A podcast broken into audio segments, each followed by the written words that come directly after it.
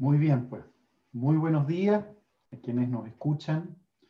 Em, este es ya nuestro segundo conversatorio por el agua, nuestra segunda mirada por el agua. Em, esta secuencia de conversaciones que hemos planteado para abordar la crisis hídrica, fundamentalmente la crisis por derechos de agua que estamos viviendo en Chile.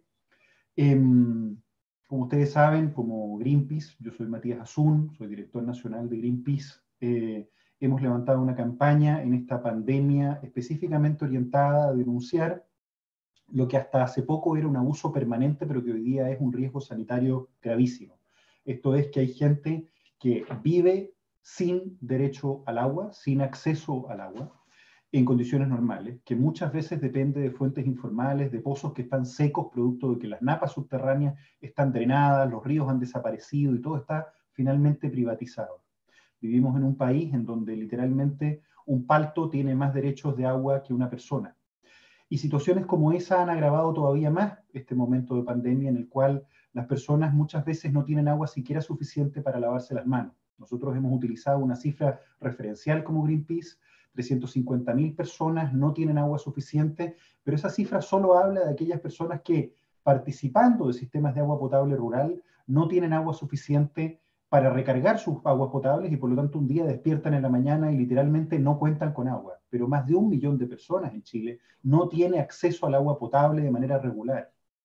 Y el agua tienen que comprarla, eso los encarece y los empobrece. Y en esta situación en particular, eh, en donde si uno se lavara las manos frecuentemente, por lo menos una vez cada, cada 30 minutos, y si gastara solo un litro de agua por vez, uno eh, llegaría eventualmente a consumir cerca de 30 litros de agua y el precio del agua es cada día más caro. Por eso, hoy día decidimos invitar a nuestra defensora de la niñez, nuestra defensora de la infancia, eh, Patricia Muñoz. Eh, ella ha tomado un rol protagónico en la defensa de los derechos de los niños, particularmente en problemas ambientales, y queremos abordar esa temática. Ella fue nominada como nuestra primera defensora de los derechos de la niñez en Chile, que es básicamente una institución pública y autónoma encargada de la difusión, promoción y protección de los derechos de todos los niños, niñas y adolescentes en Chile.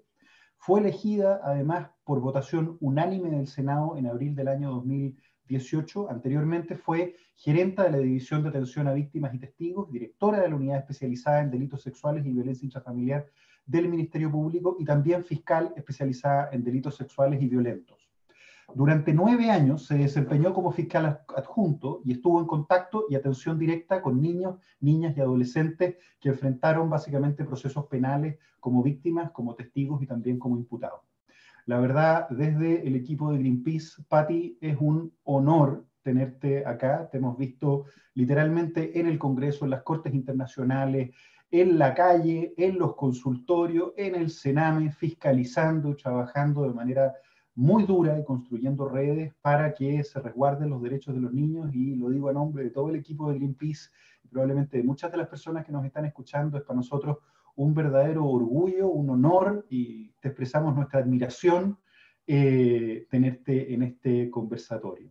¿Cómo estás tú, Patti? Hola Matías, muchas gracias por las palabras, eh, inmerecidas seguramente, pero agradecidas de todas maneras porque siempre esos mensajitos y apoyo de verdad que llenan el corazón y permiten que en esta pega, que suele ser bien dura también, uno tenga espacios de, alegría. Así que agradecer la invitación de Greenpeace, eh, no solo la invitación, sino que el fabuloso trabajo que hacen por poner estos temas como temas, ¿no? Que parece llamativo que, que, no lo sean, pero hay gente que vive en condiciones que no, no debiera vivir. Entonces, Estamos bien, estamos teletrabajando, eh, tratando de contribuir desde ahí con, la cuarentena, afortunadamente, y desde ahí una privilegiada en el sentido de que puedo hacerlo, ¿no es cierto? Hay mucha gente que no está en esa posibilidad y que, y que desafortunadamente se está exponiendo no solo al contagio, sino que también se le diga que incumple, que es porfiado en circunstancias que en realidad sus condiciones de vida no le permiten otra cosa. Así que mm, aquí con harto trabajo, porque los derechos humanos de los niños, niñas y adolescentes en esta época de pandemia, digamos que tampoco han estado muy satisfechos por parte de las autoridades Así que trabajando duro con todo el equipo que me acompaña, finalmente uno es la cara visible, pero el trabajo es de todo el equipo de la Defensoría de la Niñez. Así que muy contenta de esta oportunidad en que vamos a hablar del agua, eh, algo que pareciera eh, absurdo el año 2020 en un país que se cree tan relevante, incluso perteneciente a la OECD, ¿no? Sin duda. A toda la gente que se nos ha sumado, muchas gracias, sean bienvenidos. Em, quienes en el chat, ahí en, el canal de YouTube, hay un chat, pueden ir dejando sus preguntas, va a haber parte del equipo de Greenpeace, va a estar tomando las preguntas y pasándonoslas para poder incorporarlas a la conversación. Eh, pero entremos en materia. Em, tenemos un par de preguntas previas hechas desde la, verdad, echar en materia, pero que a nosotros en particularmente nos, nos importan muchísimo.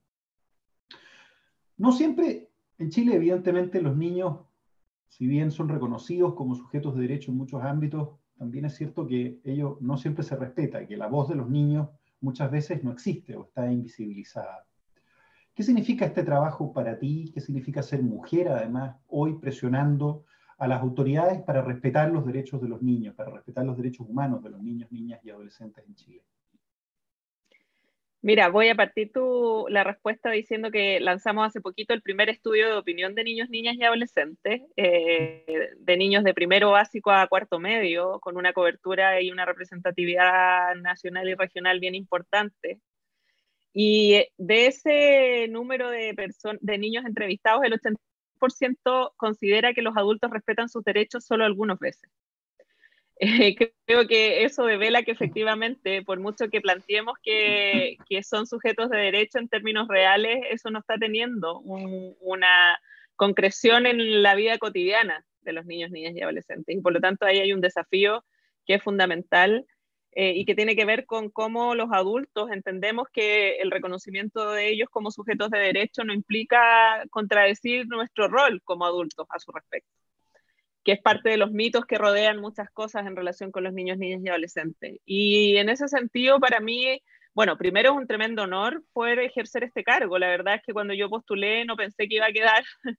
Había dos concursantes que llevaban un terreno avanzado, además con apoyos de los sectores políticos, por decirlo así, que, que, que han definido como los dos, como el binomio, ¿no? Entonces yo postulé con la convicción de que obviamente la idea era poder, si es que se lograba el cargo, hacer cambios significativos y no mantener el statu quo que la niñez y la adolescencia vivió en Chile a pesar de la ratificación hace más de 30 años de la convención. Y en ese sentido, cuando ya hemos asumido este desafío, la verdad es que me enorgullece no solo eh, haber logrado estar acá, sino que también el hecho de ser mujer, que que me parece que es relevante que en nuestro país las mujeres estemos ocupando espacios de autoridad, de decisión y de poder. Eh, creo que muchas veces a las mujeres se nos trata de, hacer tener miedo del de, el poder, el poder entendido en el sentido de la posibilidad de aportar al cambio de la vida de las personas que viven en el país. Yo por lo menos así lo entiendo y en ese sentido no solo no le tengo miedo, sino que me parece que es algo necesario y es algo necesario de ocupar, porque cuando uno lo ocupa con un sentido y compromiso real de lo que involucra el servicio público, eso tiene un impacto en la vida de las personas.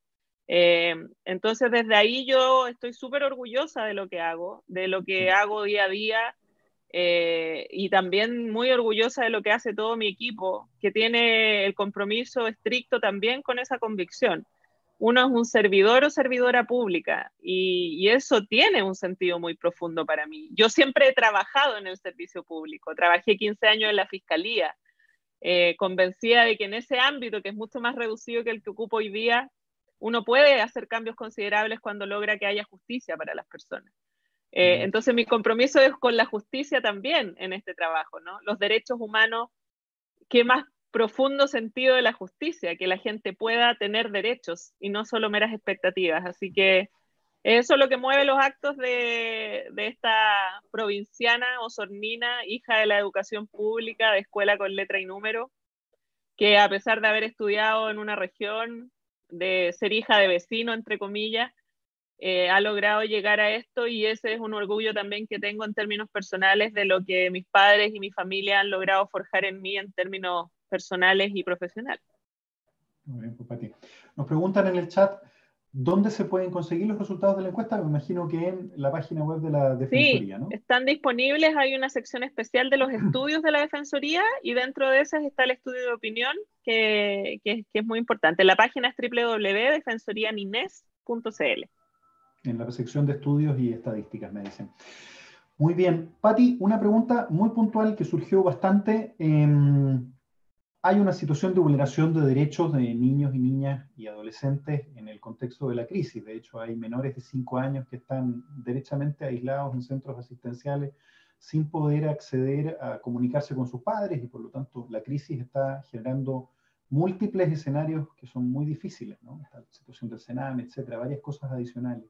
¿Qué se puede hacer? ¿Qué pueden hacer los papás en estos casos? ¿Qué recursos legales o qué? Si nos puedes contar muy brevemente qué alternativas hay para, para poder abordar esa situación tan, tan difícil.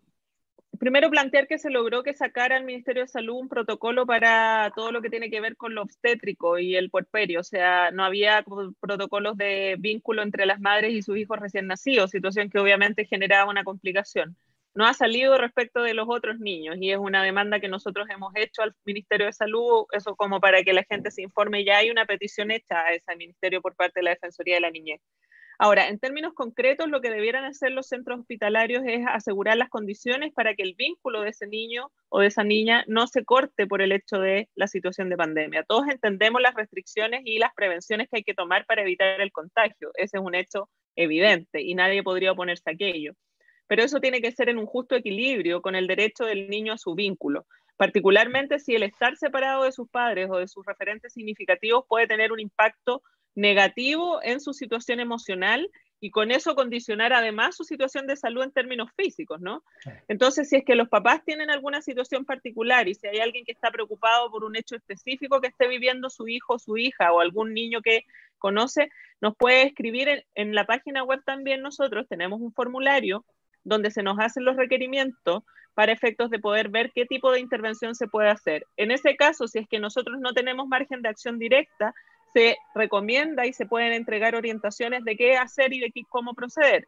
Pero también podemos tener la posibilidad de nosotros tratar de apoyar esa gestión y ver de manera eh, necesaria que el organismo el hospital correspondiente adopte los mecanismos suficientes para que eso se mantenga. Una señal de productividad. Nos preguntan por el chat también qué consejos podrías darnos a las personas eh, respecto de, perdón, estoy al lado de un hospital, así que ambulancia. ¿Qué consejos podrías darnos para contribuir nosotros como ciudadanos a la justicia también? Pero antes de entrar en esa pregunta, permíteme empezar a picar donde eh, a nosotros como Greenpeace nos toca más directamente el tema. ¿no? Nosotros nos conocimos hace algunos años, dos años ya, eh, en una visita que yo decidí hacer a tu, a tu oficina, me, me autoinvité a tu oficina, eh, logré, logré, logré, que me dieran eh, un, ratito y me fui a sentarme porque había visto que em, tú tuviste la amabilidad de recibirme.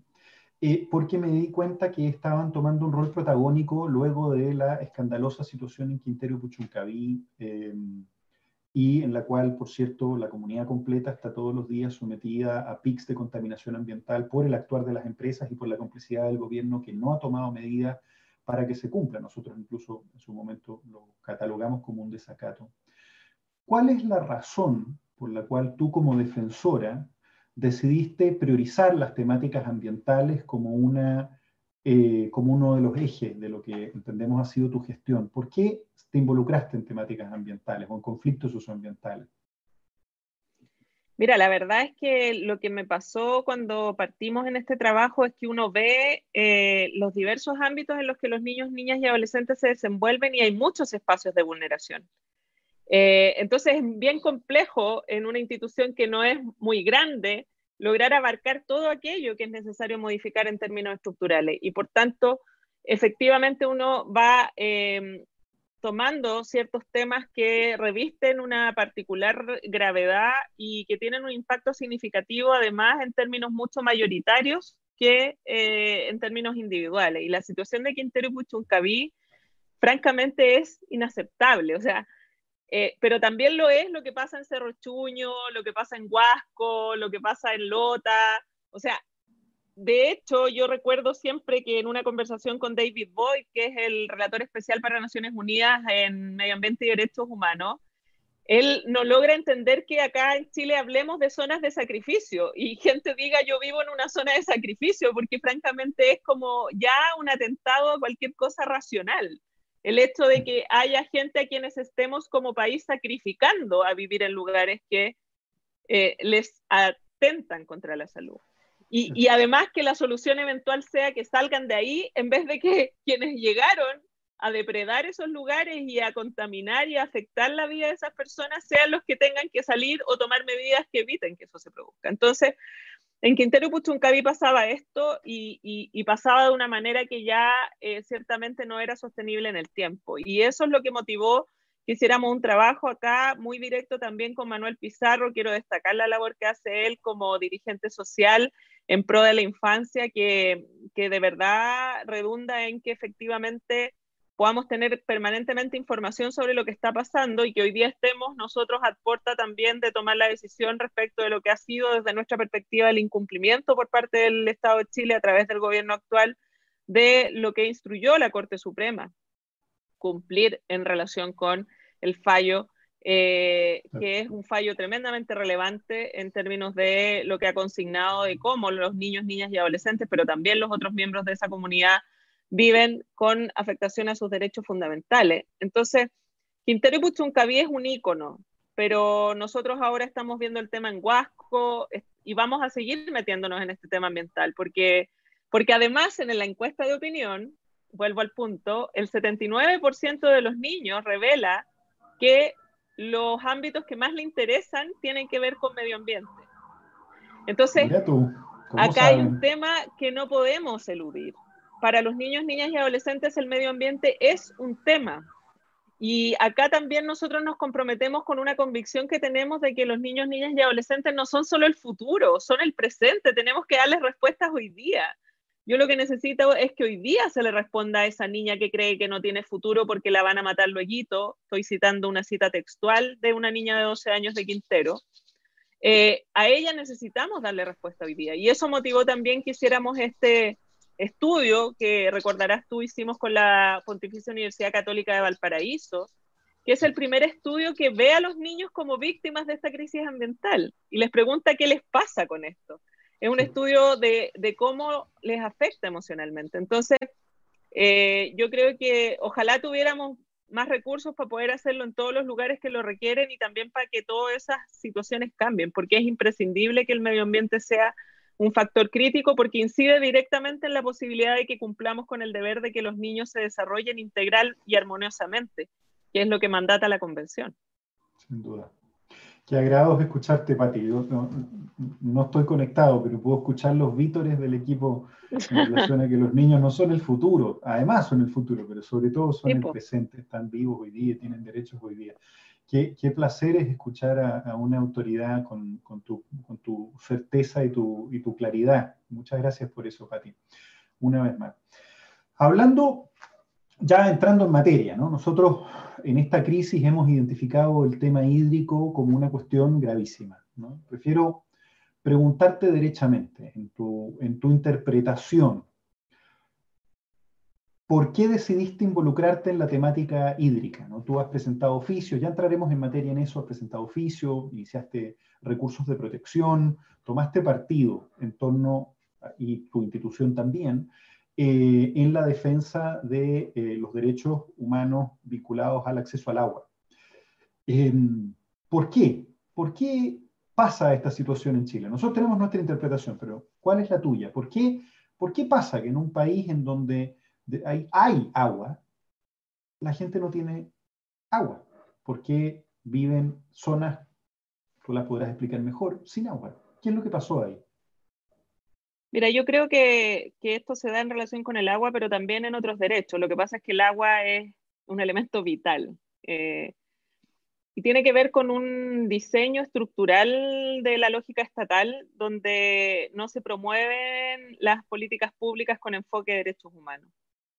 Las políticas públicas con enfoque de derechos humanos parten de la base de que en su diseño e implementación tú consideres efectivamente la realidad territorial y la realidad específica que vive las personas a quienes vas a dirigir tu acción.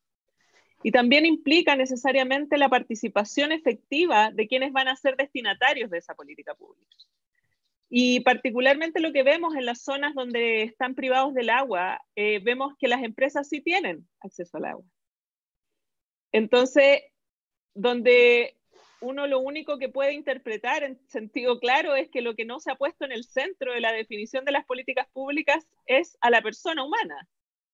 Eh, no se ha puesto en el centro los derechos humanos de esas personas que viven en esas zonas, sino que se ha privilegiado desde la perspectiva del diseño de las políticas públicas la estructura que tiene que ver con el desarrollo, comillas, comercial, industrial, eh, social, pero que no es posible de entender disociado o más bien escindido, como es acá, de la realidad vital de quienes conforman esa sociedad. Entonces, esto es francamente inaceptable. Es inaceptable que en Chile haya gente que no tiene acceso al agua. No, no hay otra expresión posible. Y, que las empresas puedan tener agua está bien. no se trata de que las empresas no la tengan. El punto es que acá no existe justificación alguna de parte de un Estado como el Estado chileno para decir tienen agua las empresas y no tienen agua las personas.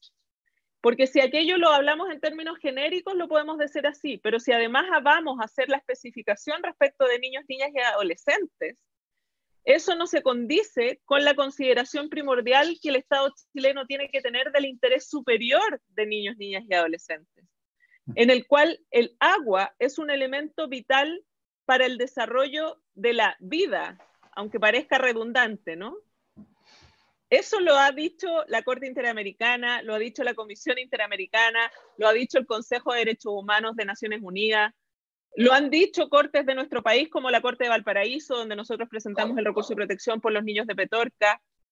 Entonces, ¿qué más tiene que pasar para que esto se comprenda a nivel administrativo y se tomen las decisiones que, en coherencia con esa convicción, pero además con una obligación jurídica que tiene el Estado chileno, esto se cumpla? Y con esto termino. Yo creo que cuando yo hablo de las políticas públicas con enfoque de derechos humanos, eso también parte de la base de una concepción del Estado distinta de lo que se ha tenido hasta ahora, donde el Estado parece haciendo favores a la gente. Y señora, señor que está viendo esto, usted no recibe favores del Estado chileno. Cuando su hijo tiene que ir a un colegio y tiene derecho a ser educado, ese es un derecho de su hijo y por lo tanto es un deber del Estado de Chile, independiente de quién lo gobierne, de asegurarle a su hijo que tenga educación, así como le debe asegurar a su hijo que tenga agua. Entonces, esto pasa por cambiar y trastocar esa convicción que muchas veces se ha tratado de instalar en la ciudadanía por parte del Estado a través de los distintos gobiernos de que me hacen un favor, de que es casi una lógica de caridad. El Estado tiene obligaciones que debe cumplir. ¿Qué mejor ejemplo que las cajas de entrega de alimentos? Es como, claro, porque a nosotros nos ha pasado con mucha sorpresa, y de hecho quiero llevarte ese tema, ver cómo cuando el problema es que hay gente que no tiene agua para vivir. Recién en la mañana calculábamos, si uno se lava las manos, ¿no? Te lo decía al principio de esta conversación, frecuentemente, supongamos que eso significa cada 30 minutos, y te las lavas rápido, porque se gasta entre 1 y 2 litros, pero ponte que sea un litro. Entre las 7 de la mañana y las, las 10, 11 de la noche, gastaste como mínimo 30 litros. Y en Chile hay zonas en donde se entregan 50. ¿no? Y las autoridades han señalado que con eso alcanza. ¿no? 50 litros, eso para que se hagan una idea, una persona que se ducha ¿no? 5 eh, minutos gasta casi 100 litros de agua en Santiago. Ese es el tamaño de la brecha de lo que estamos hablando. Entonces es increíble que además la respuesta muchas veces de muchas autoridades haya sido logramos un acuerdo entre los privados para permitirles que el agua fluya. Es realmente increíble porque esa no es una respuesta. Lo que se necesita, tú lo has dicho, me, me quedo con esa frase, me parece que la cuña es fantástica. Lo que se requiere es que el Estado reconozca esto como un derecho esencial, especialmente en pandemia, en donde existe un mandato para el presidente de la República, y por eso es que la página web suelta el agua, le estamos pidiendo a la gente que le escriba. Ya llevamos más de 72 mil personas que le han escrito, eh, exigiéndole que se cumplan cuestiones humanitarias básicas, ¿no? pidiéndole que se respete el Estado de Derecho, que hoy día permite abordar esta situación como nunca antes debido a la pandemia. Por lo mismo, Pati, eh, hace algún tiempo atrás tú presentaste un par de oficios al Ministerio del Interior y Seguridad Pública y también al Ministerio de Salud para que respondieran qué medidas han estado implementando en materia de seguridad hídrica, particularmente en la quinta región. Em, luego también iniciaste un recurso de protección eh, por la situación. Si nos puedes contar un poquito más, y a mí particularmente me interesa, ¿tuviste respuesta de parte de las autoridades de gobierno? No. bueno, ese es el problema de que el, el, rol solo es pedir y recomendar, más no exigir, ¿no? Y por eso es que finalmente uno tiene que tomar decisiones como las decisiones de recurrir a la justicia para que eh, se tomen alternativas que por la vía judicial impliquen el cumplimiento y satisfacción de los derechos. Para que los derechos sean derechos, deben ser ejercidos por las personas, si no son meras expectativas. y lo que nuestra constitución nos asegura es, es derecho y nos asegura a todas las personas que vivimos acá el derecho a vivir en un medio ambiente libre de contaminación, nos asegura el derecho a la salud, que está íntimamente ligado con el derecho a la vida, a la integridad física y psíquica. Y considerando que no recibíamos respuesta a nivel administrativo, fue que tomamos la decisión de presentar este recurso de protección por los niños, niñas y adolescentes de la región, de la provincia de Petorca, que como tú refieres, eh, reciben incluso, si es que reciben 20 litros de agua, eh, a veces 30 litros por familia, ni siquiera por persona. Eh, una ducha ocupa en promedio 100 o 120 litros. Lavarse los dientes, 20 o litros. Eh, cualquiera de nosotros a esta hora, dos y media del día, ya ha ocupado probablemente 7 o 10 veces la cantidad de agua que algún niño en la provincia de Petorca tiene derecho a usar, si es que tiene derecho a usar.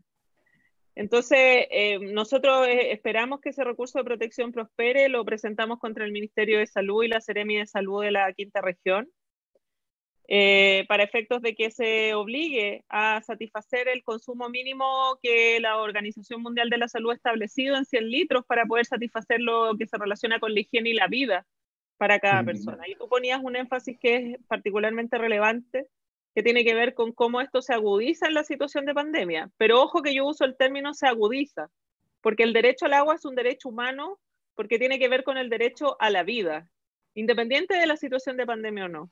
Lo que pasa es que en pandemia se agudiza más y la situación de afectación de estos niños es aún más potente. Les están diciendo todo el día que se laven las manos para no contagiarse. Y resulta que no tienen con qué. Entonces, es una, es una cosa que no solo, no solo es inaceptable desde el punto de vista de lo que involucra en términos de la posibilidad de afectación a la salud, sino que también podemos llegar a pensar la afectación emocional que involucra para mí escuchar todos los días que si no me lavo las manos me puedo contagiar y resulta que yo no tengo agua. Eh, entonces ya falta, la falta de humanidad ha sido suficiente, creo yo. Y si eso no se entiende en términos administrativos y de las decisiones políticas propias de quienes tienen hoy día el mandato institucional de dirigir la, el país, bueno, nosotros esperamos y confiamos que sea la justicia la que, haciendo honor a su nombre, entregue justicia a las personas que están viviendo esta situación que es inaceptable. Pati, ¿qué puede hacer la gente? Porque lo que estás contando es una situación eh, que nosotros vivimos a diario, pero muchas veces la gente se cansó de escuchar a Greenpeace machacar y machacar y machacar con el daño ambiental.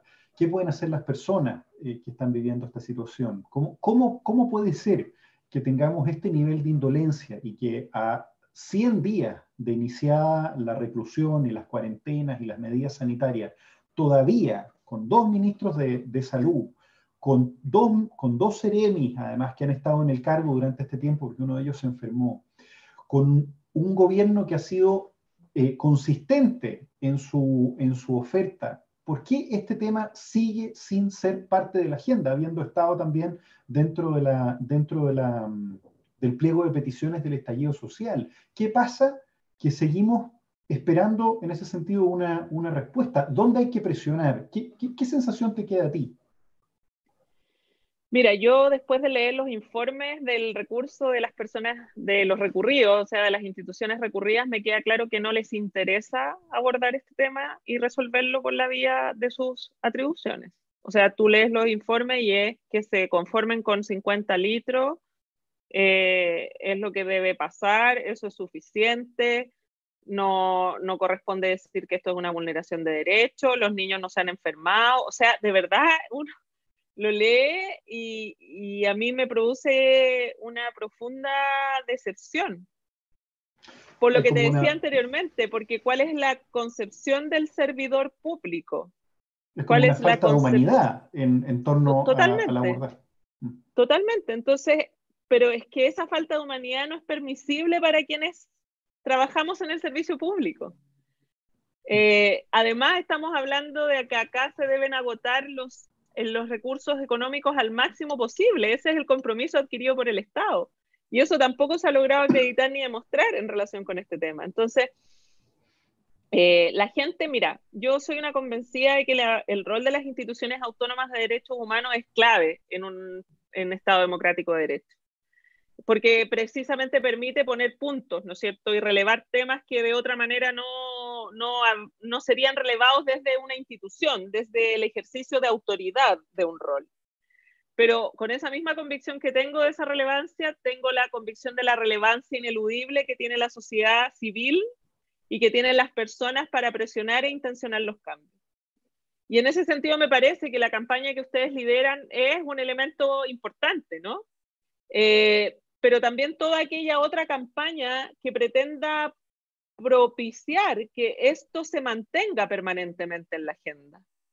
Porque pasa mucho con los temas, particularmente con los temas asociados a niños, niñas y adolescentes, qué mejor demostración de ello que la situación de Sename, que cuando ocurre un hecho particular eh, de un maltrato, una vulneración, es un tema donde la prensa, donde todo el mundo está eh, súper encima, pero luego decae. Bueno, el tema del derecho al agua como derecho humano es un tema que no puede dejar de estar permanentemente en cualquier momento, y yo creo que ahí todos quienes nos comprometemos efectivamente con los derechos humanos y su respeto en nuestro país, tenemos que mantener eso. Y la sociedad y quienes están viendo este live y quienes trabajan en organizaciones civiles, quienes trabajan o no eh, en términos organizados, sino que también en términos comunales. No, no, estamos hablando de una estructura, de que se cree una organización para estos efectos. La sociedad es en sí misma la que puede lograr que esto cambie. Y ahí sí una petición creo que la presión que la sociedad tiene que ejercer la debe ejercer a sus parlamentarios.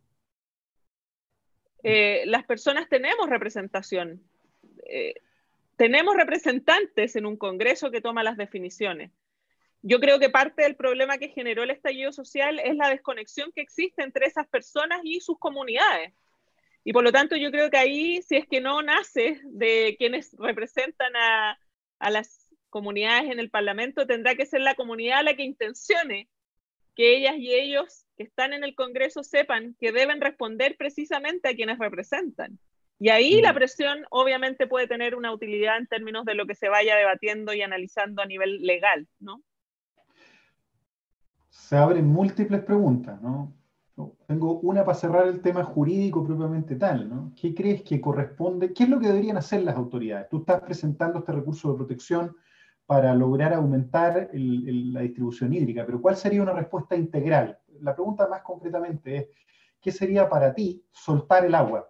¿Cómo, ¿Cómo, debería lucir una respuesta adecuada de parte del Ejecutivo? ¿Qué es lo que correspondería eh, ejecutar? Bueno, yo creo que una, un, gran tema tiene que ver con la inexistencia de evidencia y estudios que puedan permitir hacer una inclusión participativa de la comunidad para efectos de poder distribuir el agua en condiciones que correspondan, ¿no? Eh, hasta la fecha, si yo traté de pedir, por ejemplo, estudios específicos de cuánta agua reciben las empresas, etcétera, pero eso no existe, es como un misterio sin resolver. Entonces, acá hay un primer deber del Estado, el deber de tomar políticas públicas basado en antecedentes, incluyendo la participación de la comunidad que es directamente afectada por ella. Y yo creo que eso es un mecanismo que si bien tiene un, plazo mayor que una decisión inmediata, debe ser lo que se conduzca en relación con el tema del agua. Pero en términos inmediatos, lo que deberá hacer el Estado es asegurar efectivamente el acceso y la distribución de manera igualitaria, al menos en las condiciones mínimas establecidas por la Organización Mundial de la Salud para cualquier ciudadano que vive en nuestro país. Y para eso tendrá que arbitrar las medidas económicas y administrativas sea a través del Ministerio de Obras Públicas, sea a través del Ministerio de eh, Salud, sea a través del Ministerio del Interior y Seguridad Pública. El tema es que yo a la persona que no tiene agua no le puedo decir es que en realidad Obras Públicas dice que sí, pero resulta que Interior dice que no, porque no tiene plata. Ese no es tema de la persona que no tiene agua. Lo que necesita la persona es tener acceso al agua. Y yo creo que ahí debe haber un mecanismo de distribución que sea efectivamente eh, cumpliendo los estándares internacionales de derechos humanos que establecen el límite mínimo como 100 litros de consumo personal diario para el agua. Y eso se tiene que ejecutar de manera tal de que se tendrán que arbitrar las medidas para que si las empresas están recibiendo mucho más de aquello, se privilegie el consumo humano por sobre el consumo relacionado con la producción, que es un elemento central de poner el foco en las personas y no en las empresas. Sin duda. Tú sabes que hemos estado justamente a propósito de lo que dices, la necesidad de incluir una perspectiva territorial. Tú además dices con las comunidades, me parece sumamente valioso levantar ese punto, pero todo el trabajo que hemos venido haciendo este último tiempo, eh, aprovechando la, cuarentena también hasta cierto punto, eh, ha sido diagnosticar en qué situación están los detentores de derechos de agua, cuánta agua tienen, cuánta agua consumen, y mapearlos cuenca a cuenca. ¿no? Estamos haciendo ese trabajo para saber realmente de quién es el agua y en qué sentido, cómo esa competencia finalmente amenaza eh, el caso del, del, suministro hídrico de las personas. Pero tú colocabas el foco en algo bien específico, decías, las personas tienen que participar, ¿no? las personas tienen que tener un rol y es importante presionar a las autoridades. Se nos viene ahora el, plebiscito, nos viene en, en 121, 120 días más, es 25 de octubre, y se nos viene la opción de revisar la constitución, se nos viene el plebiscito constitucional. ¿Qué oportunidades o riesgos ves tú en ese plebiscito, en esa potencialidad de cambio constitucional? ¿Cómo, cómo percibes desde la Defensoría el contexto que estamos viviendo y el cambio constitucional? Mira, yo creo que es un debate imprescindible dada la situación que estamos viviendo como país.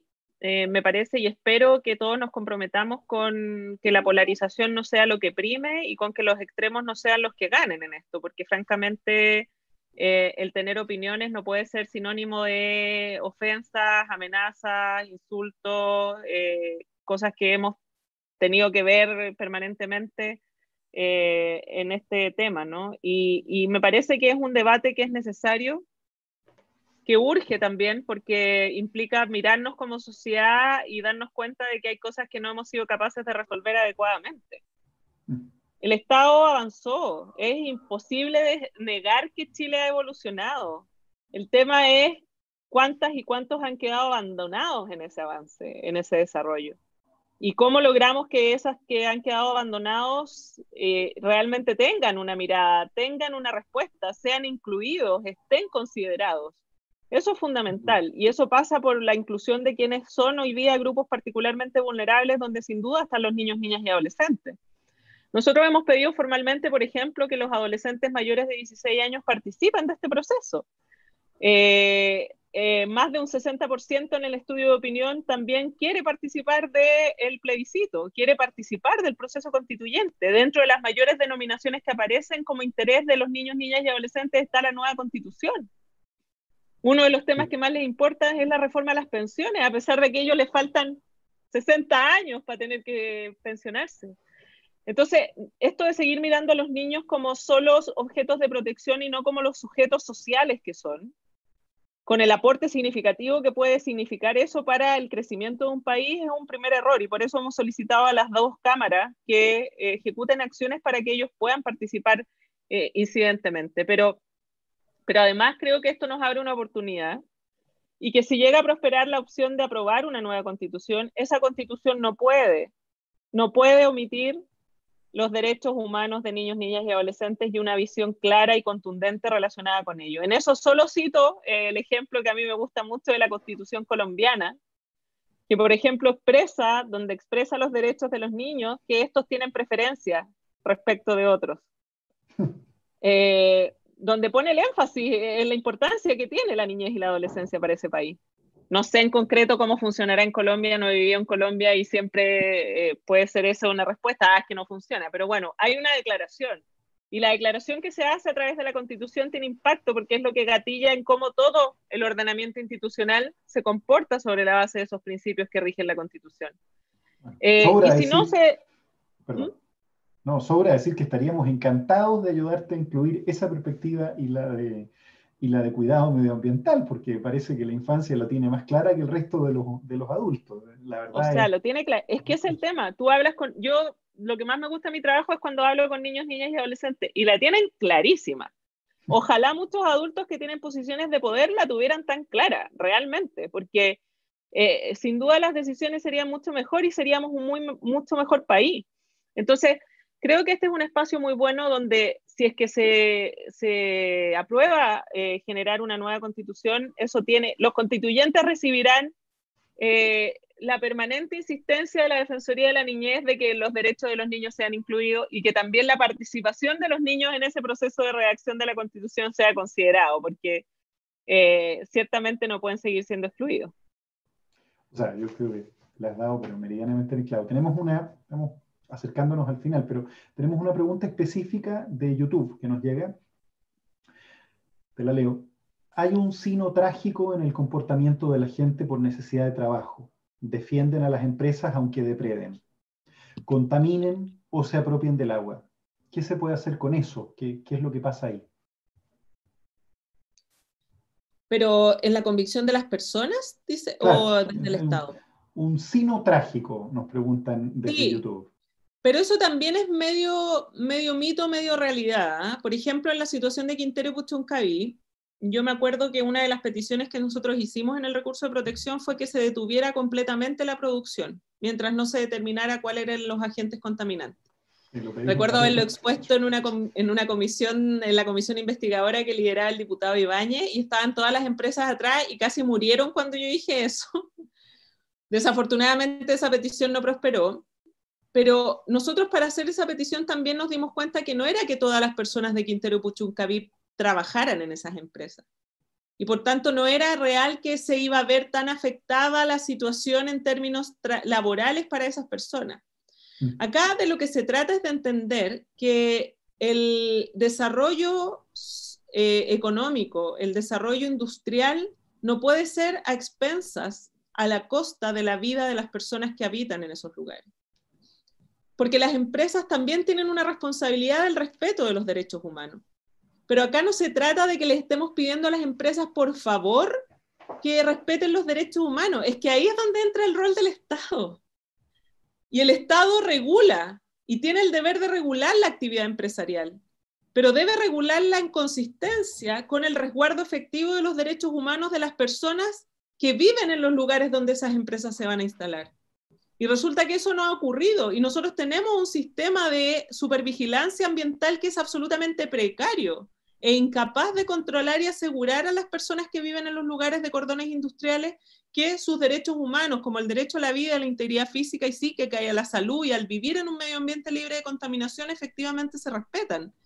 Y eso pasa porque no se ha tomado una definición política de la autoridad política de asegurar a través de la regulación el cumplimiento por parte de las empresas de estos estándares mínimos que deben asegurarse. Entonces, esto no es que no sea viable que las empresas sigan funcionando. El punto es que van a ser viables siempre y cuando sean o trabajen de manera sustentable, respetando el entorno al cual llegan y no depredando ese entorno, haciendo imposible que esas personas vivan en condiciones de igualdad para aquellos que no vivimos en las zonas de cordón industrial. Nosotros hemos tenido una posición muy clara, Pati. Hemos dicho de manera muy clara que creemos que es necesario eh, iniciar un proceso democrático, porque solo podría explicarse una situación tan asimétrica, ¿no? En donde finalmente eh, maquinaria tiene más derecho eh, a la vida, al medio ambiente limpio y al agua que, que, una, que una persona, que un niño. ¿no? Una situación brutal de asimetría eh, brutal y en donde además pareciera estar naturalizado, justamente por lo que has dicho, las respuestas de las autoridades y por lo mismo, es que es tan importante que las personas sigan insistiendo. Em, Pero también es tan importante erradicar estos vínculos entre el empresariado y quienes toman las definiciones de autoridad, porque si no, finalmente eso es lo que produce la deslegitimación de las autoridades respecto de la ciudadanía. Si tú sabes que en definitiva el que lidera la empresa está vinculado porque es pariente del que es ministro, del que es diputado, o sea, honestamente acá necesitamos una institucionalidad absolutamente imparcial que establezca mecanismos efectivos para que la ciudadanía sienta en ese parámetro que tiene la posibilidad de confiar que la decisión que se está tomando efectivamente no es a su costa. Y por eso es que la participación ciudadana es fundamental. Y por eso es que es fundamental que se firme Escazú, que, un, que es un acuerdo donde, perdón, Chile lideró esa discusión de ese acuerdo. Y ahora estamos pasando el bochorno de que no lo queremos firmar. En circunstancias que eso no solo asegura la protección a quienes realizan la defensa del medio ambiente y son defensores de derechos humanos, sino que también establece mecanismos específicos de participación ciudadana en el tema ambiental, asegurando por tanto un compromiso desde ahí que es perfectamente acorde con aquello que el Estado chileno ha comprometido a través de la ratificación de otros tratados internacionales. Entonces, no se condice eso, es muy incoherente, porque estas son políticas de Estado y eso es lo que a nosotros nos llama la, atención y siempre lo relevamos. Cuando hablamos de temas medioambientales, cuando hablamos de la infancia y la adolescencia y todo lo que involucra ese desarrollo son temas de Estado, no pueden estar a merced de la pequeñez política del momento y del interés político del momento. Entonces tenemos que transitar en eso. Si no, el salto cualitativo no lo vamos a dar nunca. Y ya estamos en el 2020, no hay tiempo que esperar. No, y además degrada la función pública, degrada la función pública, no honra el compromiso republicano y como tú has dicho, eh, la lógica de tener un, gobierno firme, el que personas que son detentoras de derechos de agua participen del debate para proteger su propio negocio y no para preocuparse de los derechos de las personas. Hoy día hay ministros que son dueños de derechos de agua y que se han negado, han sido denunciados por Modatima y varias organizaciones territoriales también, fundamentalmente por Modatima, eh, que finalmente terminan eh, generando esta sensación de que lo que está pasando está bien y está naturalizado. No puede ser que tengamos zonas de sacrificio y personas en, esa, en esas situaciones. Nos estamos acercando al, al, final, nos quedan pocos minutos y la verdad solo tengo palabras de agradecimiento para la claridad con la cual has estado planteando los temas. Cierro, me gustaría preguntarte miles de cosas, qué pasa en Quintero Puchuncaví, me imagino que esa información estará disponible y me imagino que en la página web que estuvimos mirándola en la mañana tiene mucha información como para poder abordarla. Solo quiero mandarle un saludo a las musosares, a las mujeres en zonas de resistencia, en zonas de sacrificio, a los compañeros de Modatima a nivel metropolitano, a las mujeres de Modatima, a las organizaciones territoriales con las que tú has estado trabajando también, con Manuel, con varios más. Em, y la Bárbara Estudillo, que es una ecofeminista ahí que ha hecho mucho por Petorca también justamente hay muchas organizaciones trabajando en estos temas. Em, permíteme preguntarte, para, para, cerrar, te dejo la palabra y el micrófono abierto para lo que quieras decir. Eh, ¿Qué actividades adicionales a las que pueda ir sumándose la gente están realizando como defensoría en temas medioambientales? ¿no? ¿Qué actividades de difusión están realizando en torno a la cuestión hídrica particularmente? ¿no? ¿Hay escuchatorios? ¿Los niños hablan de estos temas? ¿Se puede uno participar de esas sesiones? ¿Cómo poder conseguir más información. ¿Qué, más está haciendo la Defensoría en estos temas?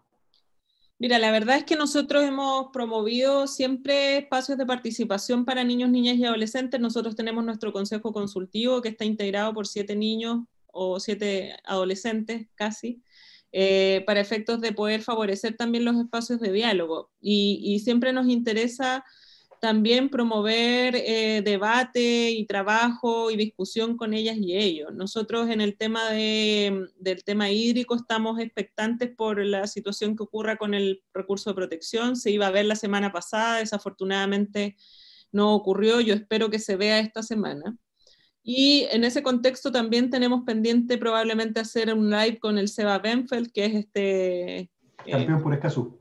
Exacto que, me interesa también poder desarrollar con eso. En paralelo estamos, vamos a participar la próxima semana de eh, un congreso que es bien importante en la Universidad de Chile en materia de derecho ambiental, que organiza el Centro de Derecho Ambiental, donde también pretendemos relevar eh, obviamente lo que nosotros hemos hecho. Estamos trabajando, como les contaba, con Huasco. Tuvimos ya una reunión con su alcalde y su equipo, también con la senadora Proboste, que ha eh, motivado esta petición a la Defensoría de poder ver cómo ayudarlos en este sentido.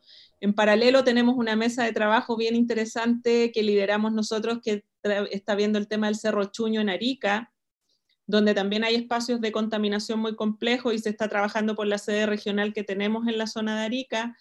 Son varias cosas y siempre estamos disponibles también, y aquí paso el aviso, para poder generar instancias de conversación, eh, escuchatorios, que me gusta esa palabra eh, también, y, ojalá que en esos tengamos la participación de niños, niñas y adolescentes, que como te digo, su lucidez siempre es algo que da esperanza de que podemos mejorar, porque de verdad es algo que no podemos seguir omitiendo. Entonces, son varios los focos en los que estamos, ojalá tuviéramos más recursos y tiempo para poder eh, dedicarlo a esto. Bueno, y lo que sí estamos viendo muy firmemente a través del equipo jurídico es el tema del recurso que resolvió la Suprema favorablemente en Quintero y Puchuncaví, porque ahí estamos tomando las definiciones que a nivel internacional eventualmente puedan implicar lograr que las disposiciones de la Corte Suprema se cumplan efectivamente y por fin los niños, niñas y adolescentes que allí viven dejen de estar sufriendo la contaminación, porque resulta inaceptable que a pesar de un fallo del máximo tribunal de este país sigan viviendo PICs y sigan viviendo situaciones que no debieran producirse. Así que